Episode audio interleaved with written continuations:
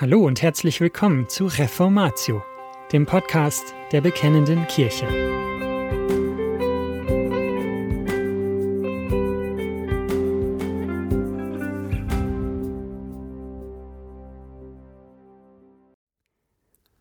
Psalm 22 und der kurze Markus-Schluss. Leiden und Leben des Königs. Dieser Beitrag von Declan McMahon wurde in der BK 80 im März 2020 veröffentlicht. Unter bibeltreuen Auslegern der Heiligen Schrift ist es strittig, wo das Markus-Evangelium ursprünglich geendet hat. Ist der Schluss bereits nach Kapitel 16, Vers 8, sodass die folgenden Verse erst später hinzugefügt wurden, oder ist der Schluss nach Vers 20?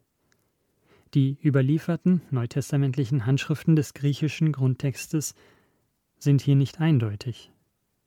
Man spricht daher von dem langen bzw. dem kurzen Markusschluss. Der Verfasser des vorliegenden Artikels meint, dass der kurze Markusschluss der ursprüngliche ist. Einführung Der kurze Markusschluss stellt uns als Ausleger der Heiligen Schrift vor Schwierigkeiten. Was wird in diesen acht Versen ausgesagt? Das Ende von Vers 8 lautet, denn sie fürchteten sich. Endet so die gute Nachricht, das Evangelium von Jesus Christus, dem Sohn Gottes? Markus 1, Vers 1. Irgendwie erscheint das unbefriedigend.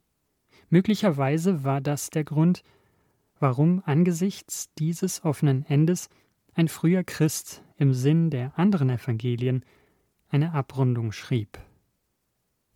Markus 16, Vers 9 bis 20.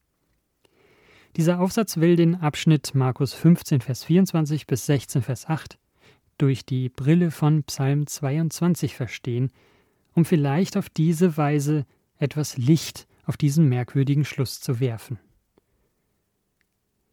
Erstens. Psalm 22. Gottverlassenheit für den König, Gottgemeinschaft für die Welt. Mein Gott, mein Gott, warum hast du mich verlassen? Dies wirft König David seinem Gott in Psalm 22 vor. Du hast kein Recht, mich zu verlassen. Ich habe doch nichts falsch gemacht. Der Psalmist will nämlich keine Gründe für die Abwesenheit Gottes hören, er will, dass Gott aufhört, fern zu sein. David hat nichts getan, wodurch er diese Gottverlassenheit verdient hat. Er empfindet sich als ein unrechtmäßig Leidender. Wie sich diese Gottverlassenheit anfühlt. Tod. In zwei Klagegängen schüttet der König sein Herz aus. Es sind die Verse 2 bis 11 und dann die Verse 12 bis 22. Das erlebte Verlassensein von Gott macht in seinen Augen keinen Sinn. Gott war doch stets da, in der Vergangenheit Israels und im bisherigen Leben Davids. Doch wo ist Gott jetzt? Als ein von Gott Verlassener fühlt er sich wie ein Wurm, abgetrennt von Gott, von der Gattung Mensch und von seinen Volksgenossen. Der Spott seiner Gegner schmerzt. Ohne Gottes Nähe entsteht ein Vakuum, das von Feinden gefüllt wird. Eine Herde Stiere und ein Löwe. Diesen Tieren ist ein Wurm katastrophal unterlegen. Er ist dem Tod nahe. Sein Körper löst sich bereits auf. Sein Herz ist wie schmelzendes Wachs, immer ein Bild des göttlichen Gerichts. Er weiß sich also von Gott gerichtet, der ihn in den Staub des Todes legt. Vers 16 anstatt ihn von den umzingelnden Gottlosen zu beschützen. Als wäre er bereits eine Leiche, rauben sie ihm die Kleidung. Er ist nackt, fühlt sich durchsichtig. Alle meine Knochen kann ich sehen. Vers 18. Das Los entscheidet, wer welches, wer welches Kleidungsstück erhält. Das Los gilt aber als von Gott bestimmt. vergleiche Sprüche 16, Vers 33, so steht Gott als letzte Ursache des Leidens Davids verborgen im Hintergrund. Schlagartig ändert sich alles. Du hast mir geantwortet. Psalm 22, Vers 22. Selbst für einen Psalm ist dieser abrupte Wechsel von Klage zu Lob überraschend. Ebenso überraschend ist, dass der Psalm keine Erklärung für das Leiden, für die Gottverlassenheit gibt. Der König erfährt nicht, aufgrund welcher Sünde Gott ihn verließ. Er scheint völlig unschuldig gelitten zu haben. Er ist ein leidender Gerechter. Wenn er für Sünden leidet, dann nicht für seine eigenen.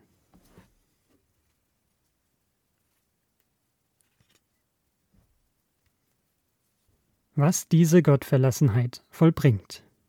Leben.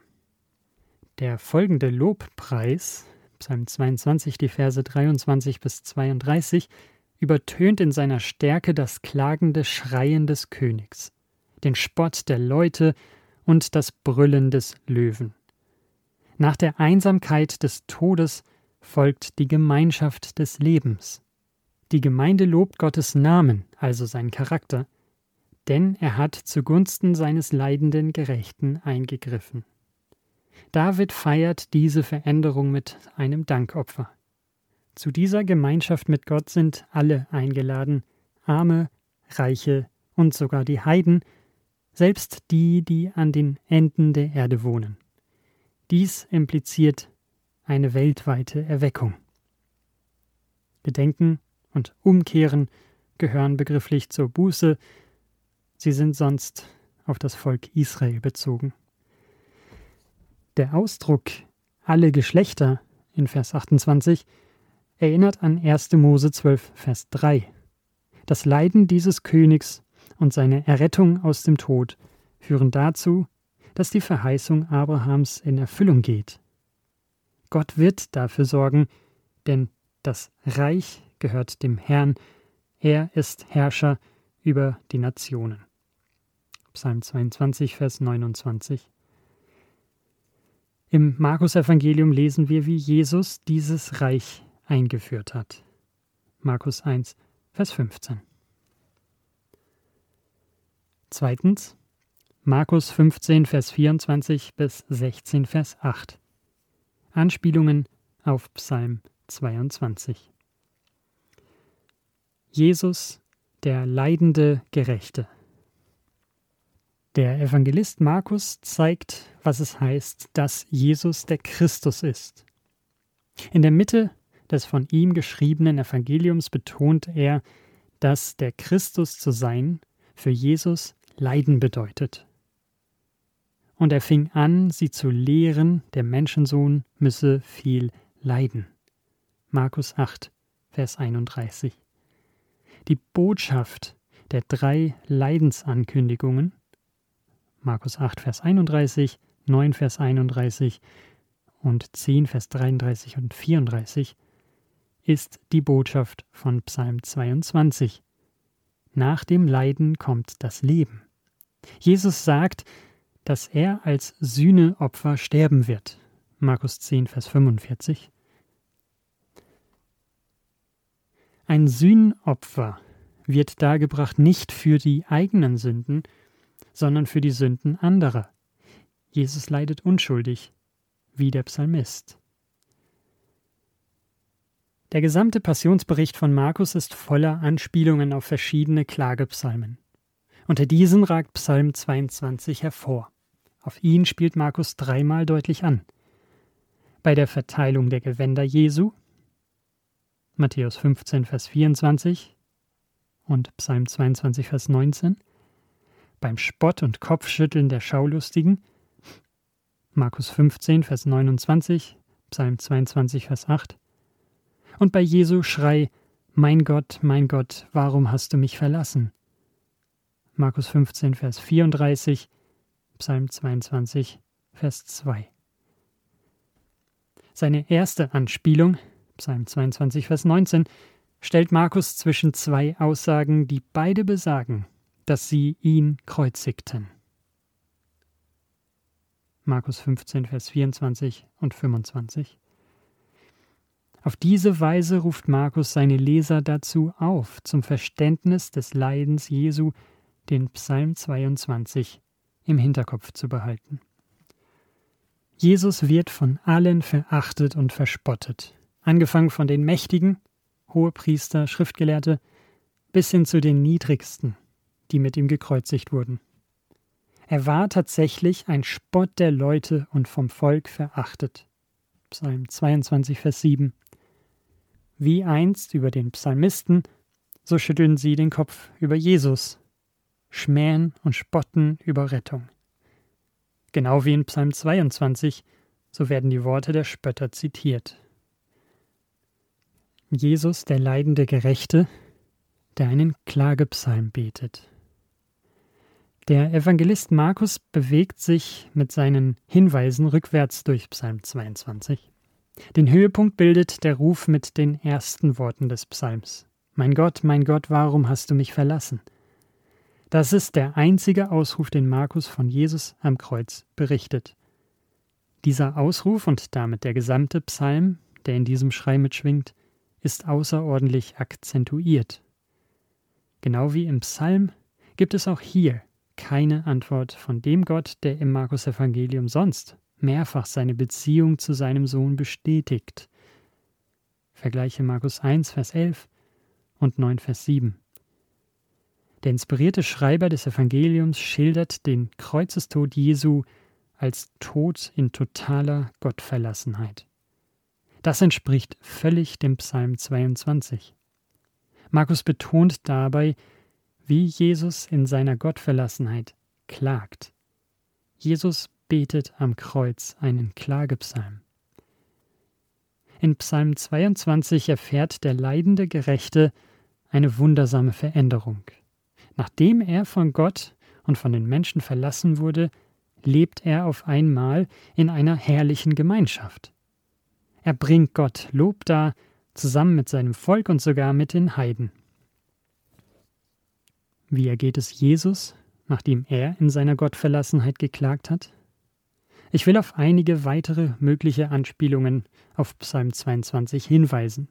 Diese zeigen, dass Jesus durch sein Leiden und durch seine Errettung vom Tod die Verheißung an Abraham, die am Ende des Psalms anklingt, erfüllt hat.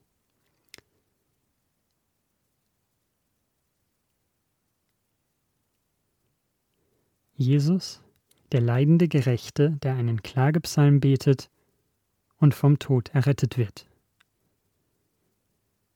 Genau wie nach dem Leiden des Psalmisten, so rückt nach dem Leiden Jesu eine vielfältige Gemeinschaft in das Blickfeld. Ein Heide, ärmere Jüdinnen und der reiche Josef von Arimathea. Das Bekenntnis des römischen Hauptmanns, Markus 15, Vers 39, steht in starkem Kontrast zum Spott der Juden. Der einzige, der Jesus im Markus Evangelium Gottes Sohn nennt, ist ein Heide. Damit ist er ein leuchtendes Beispiel dessen, was Psalm 22, Vers 28 bis 32 weissagt. Die Bekehrung der Heiden. Sein Bekenntnis rahmt das gesamte Evangelium ein. Das Evangelium steht unter der Überschrift Anfang des Evangeliums von Jesus, dem Christus, dem Sohn Gottes. Markus 1, Vers 1. So nennt ihn der Hauptmann. Er erkennt, wer Jesus ist, als dieser stirbt. Genau darum ging es. Markus will zeigen, was es heißt, dass Jesus der Christus ist. Leiden. In Jesu Leiden enthüllt sich für den Heiden, wer Jesus ist. Der Christus, der Sohn Gottes. Josef von Arimathea wartete auf das Reich Gottes. Markus 15, Vers 43. Im Matthäusevangelium sowie im Johannesevangelium wird er lediglich als Jünger bezeichnet. Markus gebraucht aber einen zentralen Begriff des Psalms, um ihn zu charakterisieren: das Reich Gottes. Josef von Arimathea wartete auf das Reich Gottes gemäß Psalm 22, Vers 29. Mit dem Tod Jesu ist dieses Reich angebrochen. Jetzt muss es verkündet werden, wie es in Psalm 22, Vers 23 bis 32 geschildert wird. Der Engel befiehlt den Frauen, Petrus und den Jüngern zu sagen, dass Jesus lebt und in Galiläa auf sie wartet. Genau wie im Psalm ist hier die Aufforderung, die Heilstat Gottes weiterzusagen. Die Boten tun dies allerdings zuerst nicht, denn sie fürchteten sich. Dieser bemerkenswerte kurze Markus-Schluss hat mit dem Schluss des Psalms 22 gemein, dass genau diejenigen, die den Auftrag zur Verkündigung haben, Gott fürchten. Psalm 22, Vers 24. Denn die Frauen hatten ja schließlich keine Angst vor den Jüngern oder vor Petrus. Vielmehr waren sie deswegen voller Gottesfurcht, weil sie einen Engel gesehen hatten. Die Furcht der Frauen war demnach das richtige Verhalten. Sie erfüllten damit die Aufforderung, fürchte ihn, du ganzer Same Israels. Psalm 22, Vers 24. Ihr Schweigen war ja auch nur von kurzer Dauer. Dann kam ihr Verkündigen, das sich fortgesetzt hat in die weltweite generationsübergreifende Verkündigung, so wie es Psalm 22 verheißt. Drittens Fazit. Im Licht von Psalm 22 lässt sich der kurze Markus-Schluss, also nach Vers 8, verstehen. Der Passionsbericht nach Markus erweckt den Anschein, als würde Markus zunächst Jesus als den leidenden Gerechten schildern, wie er in Psalm 22 geschrieben steht. Der Evangelist betont den Spott, die Verteilung der Kleider und vor allem den Ruf am Kreuz. Im Anschluss daran berichtet er von verschiedenen Menschen, die an den zweiten Teil von Psalm 22 denken lassen. Die Worte des römischen Hauptmanns zeigen diesen Mann als einen Heiden, der umkehrt. Vergleiche Psalm 22, Vers 28. Bei Josef von Arimathea wird ausdrücklich betont, dass er auf das Reich Gottes ausgerichtet war. Vergleiche dazu Psalm 22, Vers 29. Die Frauen fürchteten sich angesichts der Heilstat Gottes und sollten trotzdem davon weitererzählen. Vergleiche Psalm 22, Vers 23, 24 und 32. Damit erweisen sich die Ereignisse nach dem Tod Jesu, also nach seinem klagenden Schrei am Kreuz, wie Gottes Urteil über seinen leidenden Gerechten. Trotzdem endet das Markus-Evangelium abrupt aber auch das entspricht dem, wie Psalm 22 endet. Er hat es vollbracht. Psalm 22, Vers 32. Und das war's schon wieder mit dieser Folge von Reformatio. Wenn Sie selbst eine Frage an uns haben, laden wir Sie herzlich dazu ein, uns diese zu schicken. Besuchen Sie uns unter www.bekennende-kirche.de/fragen und nutzen Sie das dortige Formular. Wir werden Ihnen darauf antworten und, so Gott will, Ihre Fragen klären. Außerdem können Sie auf der Seite der Bekennenden Kirche wie gewohnt die Beiträge aus der BK lesen, die Zeitschrift abonnieren und unsere Arbeit mit einer Spende unterstützen. Alle Links finden Sie auch in der Beschreibung dieser Folge des Podcasts. Wir bedanken uns fürs Zuhören, wünschen Ihnen Gottes Segen und sagen Tschüss. Bis zum nächsten Mal.